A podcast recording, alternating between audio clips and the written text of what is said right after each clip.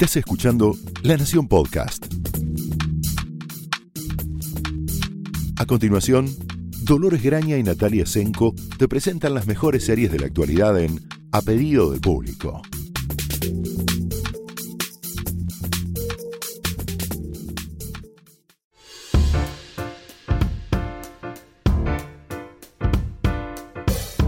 Hola, bienvenidos a un nuevo episodio de A Pedido del Público. Yo soy Dolores Graña Hola, yo soy Natalia Senko.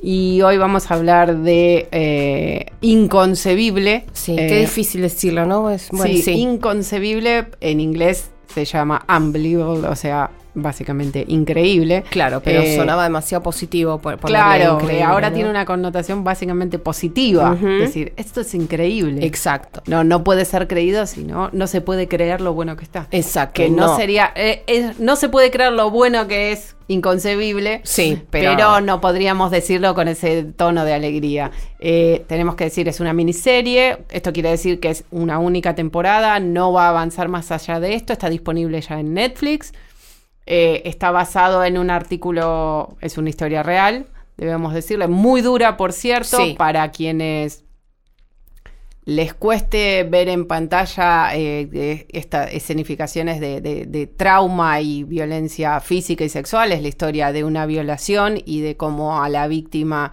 no solo no se le creyó que había sido víctima de una violación, sino por un casi una mala praxis policial. Eh, Y judicial. y judicial posteriormente eh, convencen a la víctima de que en declarar de que en realidad ella lo había no lo había imaginado sino Sí, que había es- hecho una falsa denuncia y por lo tanto encima es eh, enjuiciada por falso testimonio Sí, no, es, es- es la definición más eh, extrema y eh, burda del gaslighting, Sí, digamos. sí, sí, es como la- el gaslighting proviene de una vieja película que se llamaba en castellano Luz de Gas, que era la historia de una mujer a cuyo marido la empieza a volver, la empieza a enloquecer diciéndole que cosas que ella imaginaba las cosas que realmente pasaban y demás, y en inglés se ha hecho extensivo a, es una película con Ingrid Bergman muy buena por cierto, pero es esta idea de empezar a eh, serrucharle progresivamente aprovechando el poder y el contacto permanente con una persona para empezar a serrucharle, digamos, las amarras que tiene con la realidad, a la comprensión, al se entendimiento. suele utilizar en el vínculo, digamos, de eh, un hombre y una mujer. Eh, no, no es exclusivo, pero justamente tomando el modelo de la película tiene que ver con esta idea de eh, hacerte dudar de tu propia verdad y hacer dudar de tu propia eh, estabilidad mental, digamos. Exacto. Eso es lo que sucede, eso es lo que sucedió en la vida real, que, que cuenta el artículo. Y lo que cuenta, básicamente, en parte lo que cuenta la serie, pues no es solo un caso. No, no, cuenta mucho más. El, el artículo como es parte de una, estuvo financiado por ProPublica, que es un, un sitio muy bueno, por cierto, de investigación periodística con objetivos, digamos, de, em, de, de bien público, digamos. del bien común, sí. Está disponible, lo pueden encontrar. Eh, fue publicado originalmente en 2009, terminó ganando el Pulitzer varios años después. Eh, sus autores son Christian Miller y Ken Armstrong. Lo pueden buscar con su título original, que es Unbelievable Story of Rape, o sea, una, una historia eh, de violación increíble. Sí, en castellano suena horrendo, Horrible, pero- por eso es entendible el inconcebible.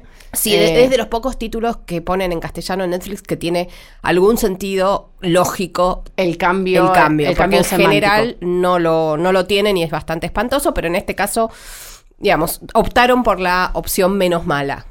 O sea que lo pueden tanto antes como después. Yo creo que es- hasta sería recomendable leerlo después. Sí, yo Eh, también lo creo. Porque, como decía muy bien Nati, no, no solo de eso se trata, de hecho, es la mitad de la historia, la otra gran mitad y quizás eh, una de las cosas más interesantes que tiene es luego de este caso, el que queda obviamente sin esclarecer, porque los propios policías eh, que deben ac- Sí. acompañar a la víctima y ayudar a encontrar al culpable deciden lavarse las manos porque es cerrar muy el caso. trabajoso. Básicamente cerrar el caso porque no le.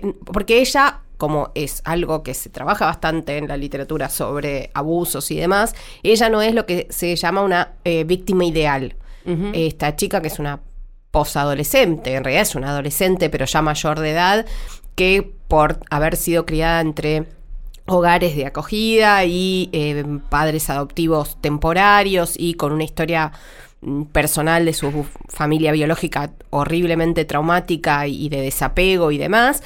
Eh, y de abuso también, y de abuso. Que, se, alude, no, no en principio especificado, pero todos comentan que vida, cuando ven su expediente, que vida difícil. Claro, y entonces califican, la califican de eh, una persona problemática, una persona que eh, siempre busca la atención, que digamos, no, no quita que lo sea, pero no es la víctima perfecta, es, no, no, no es lo, esto entre enormes cantidades de comillas, no es lo suficientemente inocente como debe ser una víctima de violación, no está lo suficientemente destruida mm, y no, manifiesta, el trauma de una forma hasta social y judicialmente aceptable. Exacto. Tiene dudas, eh, se siente, por supuesto, eh, maltratada cuando le hacen contar eh, los policías siempre varones su historia más de cinco veces para, según ellos, eh, poder eh, captar eh, todos los detalles. Exacto, y todos los detalles para atrapar al violador, pero en realidad, a medida que va avanzando esa presión a la que la someten, está claro que están buscando sacarse el problema de encima, cosa que hacen, transformándola a ella, y yo creo que, digamos, lo muestra la serie, creyendo ellos mismos su propia su propia fábula de que la chica no está contando la verdad y que lo que dijo eh, y lo que describió como un abuso en realidad fue una búsqueda de eh, atención y eh, una, un problema de adaptación a su nueva vida independiente. Bueno. sí, por definición acá lo que marca las aguas, sobre todo en el primer capítulo dedicado a la investigación original de este primer caso, es que en la duda, en el primer caso, en la, primera investigación, los detectives eligen creer que la víctima miente. Sí, lo en las investigaciones posteriores se demuestra que todo, todo puede ser construido y cualquier reparación y ayuda y intento de que esto no vuelva a ocurrir se construye sobre creerle a la víctima. Creerle a la víctima como primer, como primer pilar de cualquier investigación de una, de una, de violencia de género de cualquier tipo. Lo que es muy interesante eh, es que, por lo menos en el primer episodio, que está ese, sí eh, enfocado completamente en, en, la historia de, de, la, de esta chica, Marie, eh, es que no es solo la policía quien no le cree son las personas a su alrededor, son sus padres adoptivos. Eh, sí, la escena en la que una de, sus, una de sus madres adoptivas a la que ella inmediatamente va a buscar por ayuda luego de la violación, que es Elizabeth Marvel, quien la interpreta, que es una actriz eh, de carácter excelente. Eh, con, una, con un gesto muy imperioso que siempre la ayuda a interpretar a senadoras y políticas. mujeres de poder. Mujeres con poder con eh, cero tolerancia para la estupidez ajena. En este caso está usada muy bien en su contra, cual boomerang, digamos, dramático. Llama a la policía para plantearle las dudas. A ella le hace ruido el relato de su hija eh, adoptiva y llama a los policías para compartirle estas dudas, eh, diciendo que, bueno, algo así como es su deber si ella le hace ruido, compartir ese ruido con los detectives. Sí, básicamente está haciendo, bueno, no vamos a... Obviamente, obviamente, eh, en ningún momento se plantea como una deslealtad para con su hija, sino al contrario, está planteado como un Como que la quiere ayudar. pero bueno, está otra vez esto que yo decía antes. Eh, con, eh, poniendo todo su eh, conocimiento sobre esta chica, sobre la vida de esta chica, sobre algunas actitudes de esa chica previas al ataque, ella llega a una conclusión falsa, por supuesto, de que eh, está buscando llamar la atención. Quiero decir que esto que nosotros estamos dando como obvio, del, como se muestra en el primer episodio, no todo el mundo nos estamos enterando, interpreta como obvio que eh, Marí está diciendo la verdad, que ese abuso sucedió y que eh, la manipulación de, su, de los policías y de sus conocidos es en realidad este gaslighting del que estábamos hablando y esta básicamente destrucción de su vida entera, que es lo que muestra la serie, ¿no? Es, es, es eh, me parece aparte prueba de lo bien contado que está todo el proceso traumático y cómo la narración permanente de lo que ha pasado son como, son como unas especies de flashbacks de, del trauma que van y vuelven eh, el público ve algunos fragmentos de este ataque, que es claramente muy cuidado y muy explícito Sí. en lo que se ven sensaciones. Al y- mismo tiempo hay que decir traumáticas. que quien no, quien tenga sensibilidad eh, Por estos especial, temas es muy complejo, es muy crudo, muy explícito. Eh, no hay un tratamiento tranquilizador del No, tema, sino por el contrario, contrario. un intento de tomarlo en todas sus múltiples aristas y profundidad y dificultades que hasta el día de hoy esta historia va y viene en el tiempo porque los ataques después hacia adelante se va a descubrir que este ataque es solo uno de un violador serial, que la investigación va, va a centrarse en tratar de atraparlo. Entonces hay varias víctimas que entran en, en la investigación. Sí. Eh, la idea es contar cómo un delito que es considerado por estos primeros eh, detectives como un delito menor, porque no ocurre una muerte, es un delito de una tremenda com- eh, complejidad y con una capacidad de eh, destruir las vidas de muchísimas personas a su paso y que precisamente es tomado con una ligereza porque precisamente no hay una pérdida de vida y que es un delito complicadísimo de eh, investigar. eh, que le- eh, hay una toda una escena en la que las- la segunda detective, que es Merritt Weber, ahora Sí. vamos a hablar un poco de los excelentes actores que tiene eh, Sí, de Inconcebible todo el equipo creativo en todo el equipo creativo que es superlativo dice que algo así como en cualquier violación hay tres escenas del crimen. Sí. La escena del crimen en donde ocurrió la violación y los cuerpos de la víctima y del victimario. del victimario, del violador. Entonces es un delito Ah. complejísimo, el tratamiento está a la altura de la complejidad Sí. y eh, eh, de en esto viene la alerta que, a la que se refieren a ti, no se nos eh, facilita para nada como espectadores la tarea de identificarnos con las víctimas. Eh, No. hay, hay una, hay una búsqueda estética y dramática muy exitosa, por cierto, de ponerte en el lugar de la víctima y, y cómo se siente acechada, acosada, traumatizada y revictimizada permanentemente por una investigación que no la pone en el centro como la persona que hay que cuidar, que a Sí. veces es, por momentos es difícil de, es muy de- de difícil seguir. y al mismo tiempo tampoco esto que yo digo también la muestra como esa chica eh, con un poco con los valores un poco perdidos con eh, una necesidad de llamar la atención con eh, cierta rebeldía normal adolescente pero cargada con eh, su historia tre- tremendamente traumática personal anterior al ataque. Entonces es lógico que esa ese pequeño resquicio de no de dudar de ella, porque bueno, eso cabe, digamos, le cabe a cada espectador, pero la serie no es que busca que uno dude, no están manipulando al espectador para No, eso, no. pero sí lo que busca, muy interesantemente, es mostrarnos toda el espectro, todo el espectro de esa vida, todo el espectro de Sí, esa son personalidad. personas, no únicamente, no son únicamente lo que les ha ocurrido, el, del, el delito del que han sido víctimas, sino son personas con toda su complejidad. eh, y no hay esto, eh, la víctima perfecta, que es como una suerte de mártir santa que entonces es... No, No. son personas y No. todo el tiempo el esfuerzo está en construir la dimensión, la multidimensionalidad de cada una de las personas involucradas en estos casos. Sí. Empecemos, si tenemos que empezar a hablar de los personajes de Inconcebible, claramente las dos detectives que terminan uniendo sus investigaciones porque descubren que dos víctimas tienen en común, eh, digamos, los victimarios de dos de los delitos que están eh, investigando tienen cosas en común. Sí. Son Tony Collette por un lado y Merritt Weber.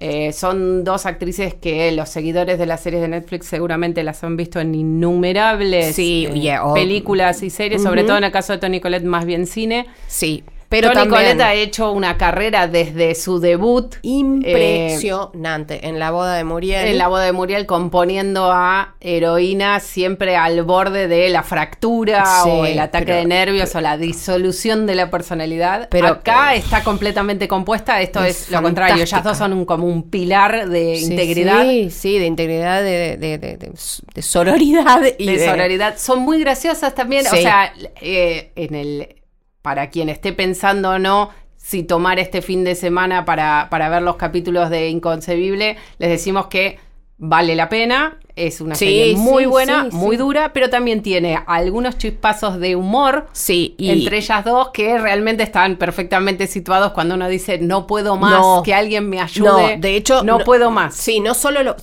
chispazos de humor, sino también chispazos de, de alivio, Y ¿no? de humanidad, Y de ¿no? humanidad. De, bueno, cuando. hay gente que está pensando en el otro, que tiene vocación de servicio, de Eso a los demás. y, y- y, digamos, y, y el contraste es muy fuerte, el contraste entre unos de los detectives del primer caso y las detectives de los siguientes. Eh, obviamente eh, hay una cuestión de género, pero también hay una cuestión de humanidad toda. Y obviamente en la estructura dramática de la serie es, es necesario ese alivio, porque incluso están investigando y están tratando temas horrorosos y, y- y mujeres absolutamente traumatizadas, pero lo hacen de tal manera que uno siente alivio cuando lo ves porque dice, por lo menos la están tratando bien. Es terrible. No, no, claro, sí. Pero la, es la vara así. queda tan baja al inicio de la serie que sin haber precisamente la, la marca de cualquier buena obra dramática es nadie nos tiene que explicar que hay un contraste abismal.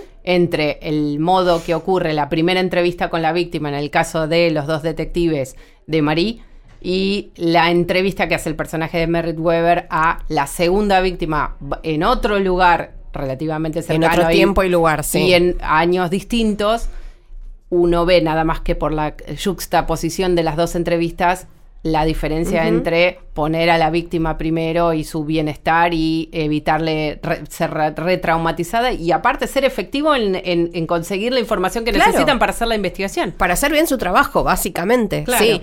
Bueno, la Sí. que, digamos, esto, nombrábamos a Tony Colette eh, desde, bueno, la boda de Muriel a, no sé, eh, un gran chico, a, Sí. eh, bueno, sexto sentido, a, o sea, innumerables personajes, muchas veces secundarios o con protagonis- protagonismo compartido, como por Mm. ejemplo sucedía en la película que era interesante, no era fabuloso, pero era interesante, que era En sus zapatos, que tiene... Por cierto, Exacto. era, fue escrita por...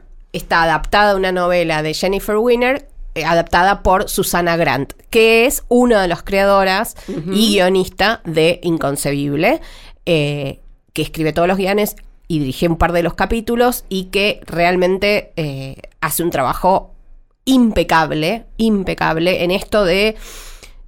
a mí me, siempre me, me- fascina esta idea de los guionistas que sigan su camino sin torcer por eh, miedo a que el espectador no soporte lo que están mostrando. No, no siendo, porque puede ser una comedia también, no por, por hacer sufrir al espectador, que es algo que detesto profundamente y que me aleja de cualquier obra de ficción, sino por ser consistente con su propia historia, con su propio relato. Y eso es lo que hace, en este caso, Susana Grant, de principio a fin. Nunca deja de saber la historia que está contando y de sostener la historia que está contando. Creo que es una de las cosas más destacables de Inconcebible, porque muchas series, incluso las que más nos gustan, suelen pisar el palito, digamos. Suelen... sí, O incluso para obtener un gramito más de simpatía para con sus personajes Sí. o dejarlos mejor parados, debemos decir que Susana Grant, su película más conocida es, obviamente ella escribió Erin Brockovich, para que tengan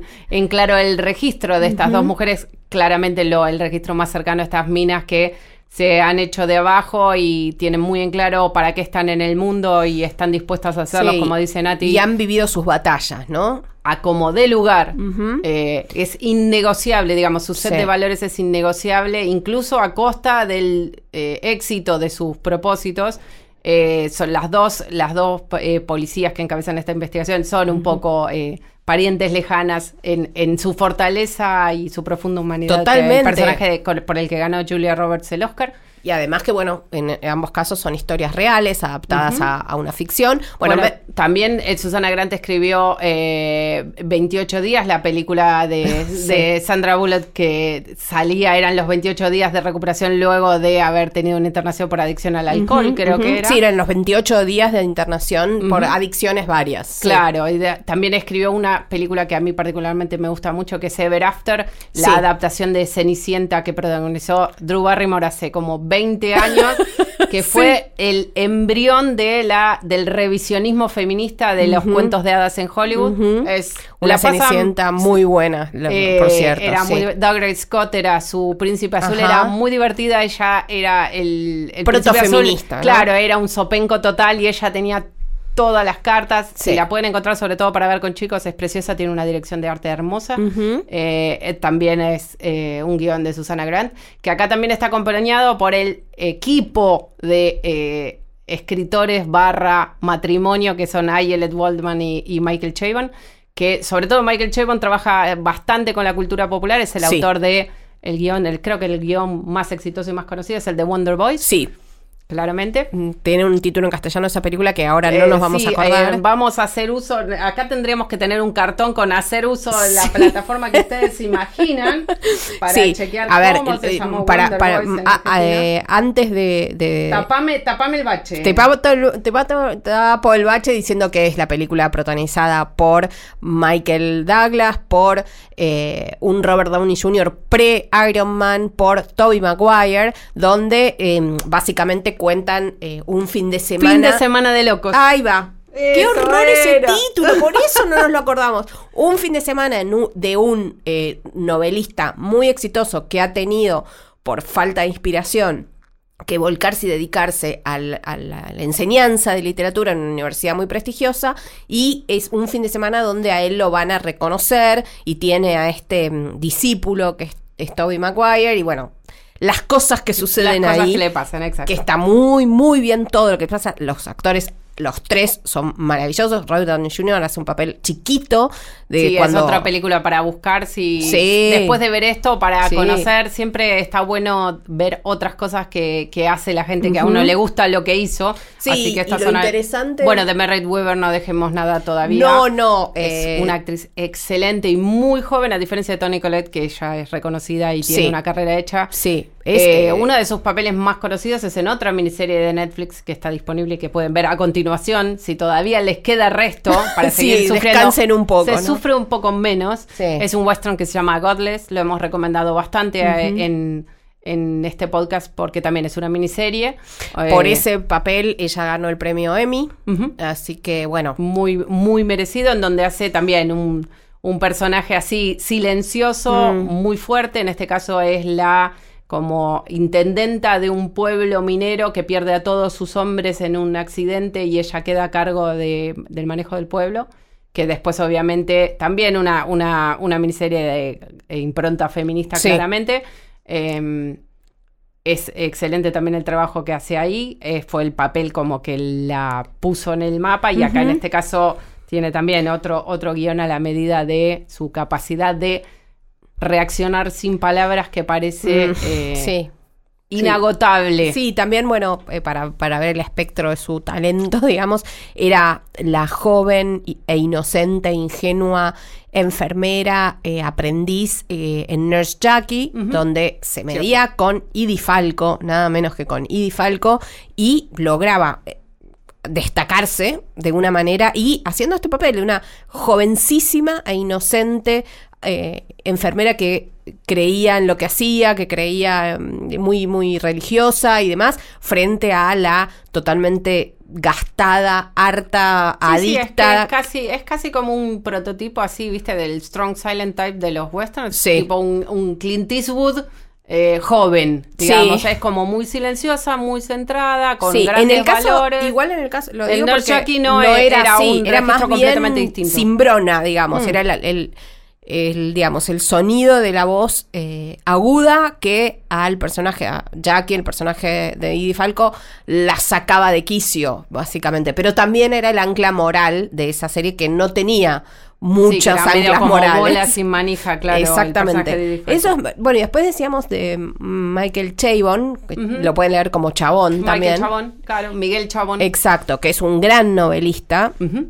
Que sí eh, está muy interesado en los fenómenos de la cultura popular y que está en los últimos dos años, más o menos, eh, bastante dedicado a las series. Eh, es uno de los productores y guionistas de la nueva Star Trek Picard, digamos, y está preparando, vamos a ver cómo llega a, a nosotros eso. Sí, probablemente. Es posible que así como eh, es una serie de CBS All Access, como es em, The Good Fight y de y Star Trek. eh, y la nueva la nueva Star Trek me estaría saliendo ¿no? Discovery, ¿no es? Discovery Sí. exactamente gracias que salen a la venta los derechos y bueno uno lo tiene Sí. Netflix y el otro lo tiene Amazon probablemente salga a la venta así también es el autor de la letra de Uptown Funk sí, sí, Michael así Chabon. totalmente eh, Sí. una digresión cualquiera pero es un mérito Eh, eh, no, es, es el famoso hombre del renacimiento o el, o el hombre orquesta. Sí, es lo que decía, está preparando la versión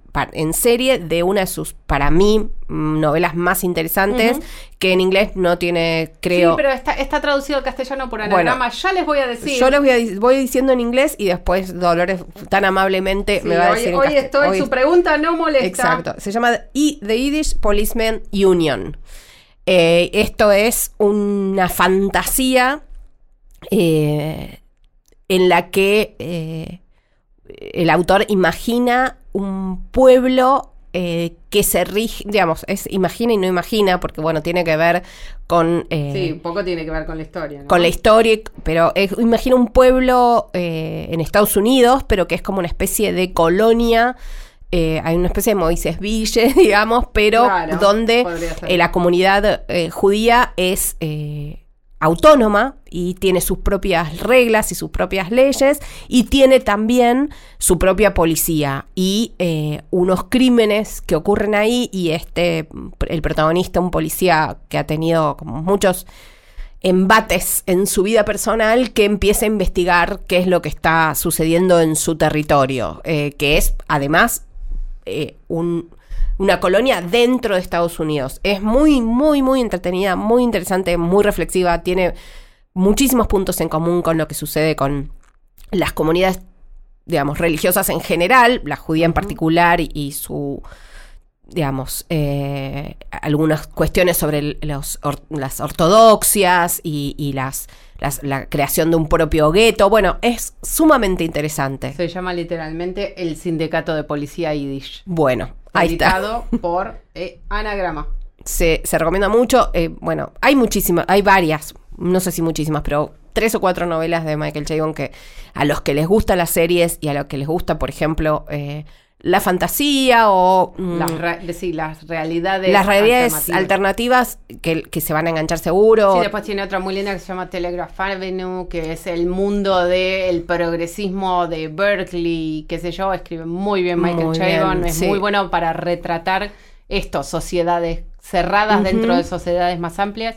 La mayoría de su obra está editada acá en, por anagrama, así que si, si quieren después buscar por otro lado, hay Elliot Waldman, que es su mujer y es también novelista, es muchísimo menos publicado en la Argentina. Eh, es como el, el mismo caso, digamos, Siri Sí. De Paul. Ujú. Podríamos hacer un podcast sobre eso, no vamos a No, entrar porque no ahora, es eso a lo que nos dedicamos. Nos estamos yendo, volviendo a, eh, a Inconcebible. Em, Sí, yo quería, a justamente hab- hablamos del primer episodio y el caso de Marie. Marie está interpretada por una actriz muy joven que se llama Caitlin Dever, que es una de las protagonistas de una película que se llama Booksmart. Lamentablemente tenía eh, un estreno programado, su estreno programado en la Argentina que nunca ocurrió. Eh, tenía un título horrendo que quizás ayudó a que no se estrenara. Es, es, es un- es una teoría mía, pero que era La Noche de las Nerds. Exacto, es Eh, una película preciosa. Probablemente sea una de las comedias de este año. Es el Sí. debut en la dirección de Olivia Wilde. Eh, es una película preciosa en la que Caitlin Dever está con otra enorme No me- actriz de la que vamos a hablar sin parar, que se llama Vinnie Feldstein, que es, si, han- si nos siguen, no lo han escuchado, es la, la actriz elegida para interpretar a Mónica Lewinsky en el próximo eh, American Crime Story. Crime Story, gracias, como estamos hoy, de Hoy sí, sí. La, la- la serie antológica de Ryan Murphy. Eh, y es además, bueno, eh, un- la, también coprotagonista de Lady Bird y la, Es la- exacto, es, es la amiga de Saoirse Ronan en, en Lady Bird, esa es la referencia más sencilla, es una gran actriz Exacto, cómica, pero con una gran capacidad para el sentido trágico, cosa que comparte Caitlin Dever, a la que la pueden ver en Booksmart y en esta miniserie, y Es- podrían ser dos personas distintas. Tienen un rango. Mm, No, y eh, es maravilloso lo que hace llamativo. terriblemente terrible. Digamos, si yo tengo que, y ya estoy en mi cabeza planificando eh, las actrices eh, de eh, 2020, digamos, o las que nos dejó el 19. Eh, Kathleen Dever definitivamente eh, se suma a esa lista Una sin ninguna du- duda junto con, bueno, eh, Joey King, porque vamos a hablar en otro momento. En otro momento. Sí es cierto que en Inconcebible van a ver.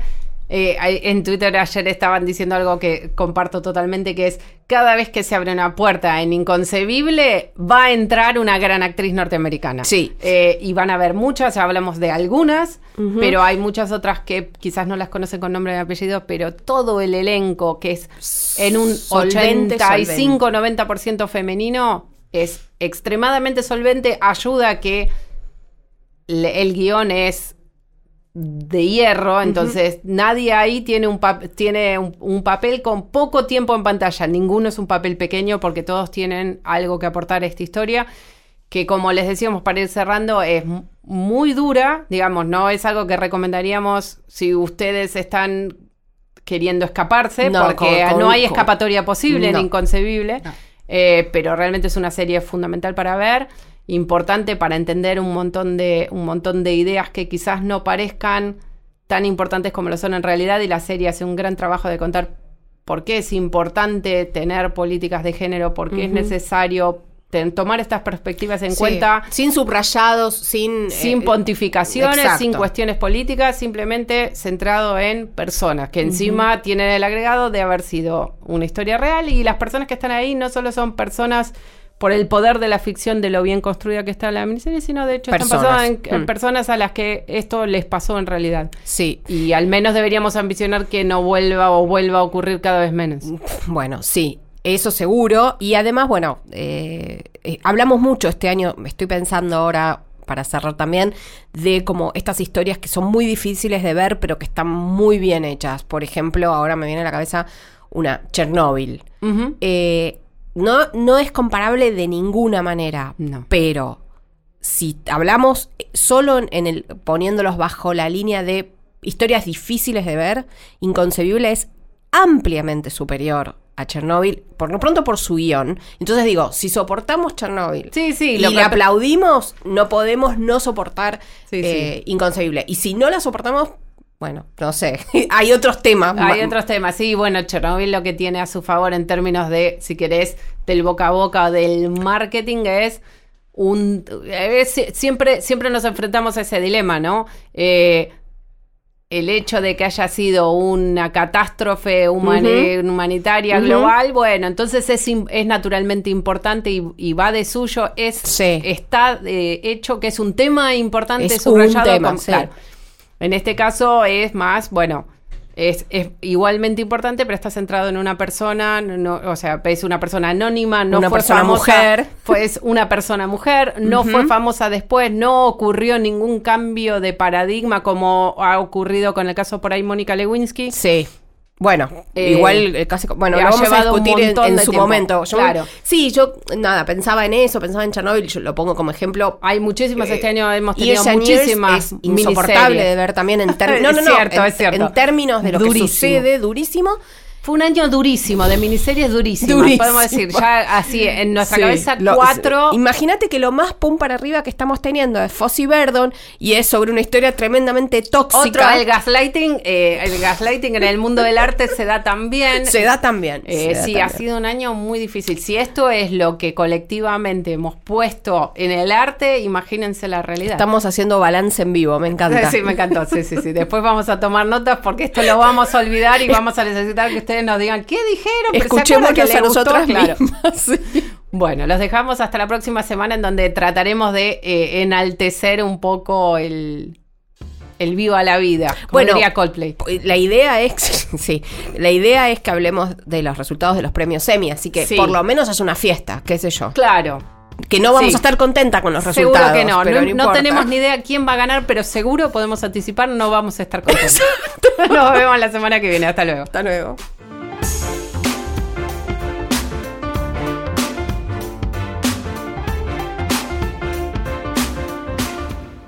Esto fue A Pedido del Público, un podcast exclusivo de La Nación. Escucha todos los programas de La Nación Podcast en www.lanacion.com.ar. Suscríbete para no perderte ningún episodio. Estamos en Spotify, Apple Podcast, Google Podcast y en tu reproductor de podcast favorito. Seguí escuchando La Nación Podcast.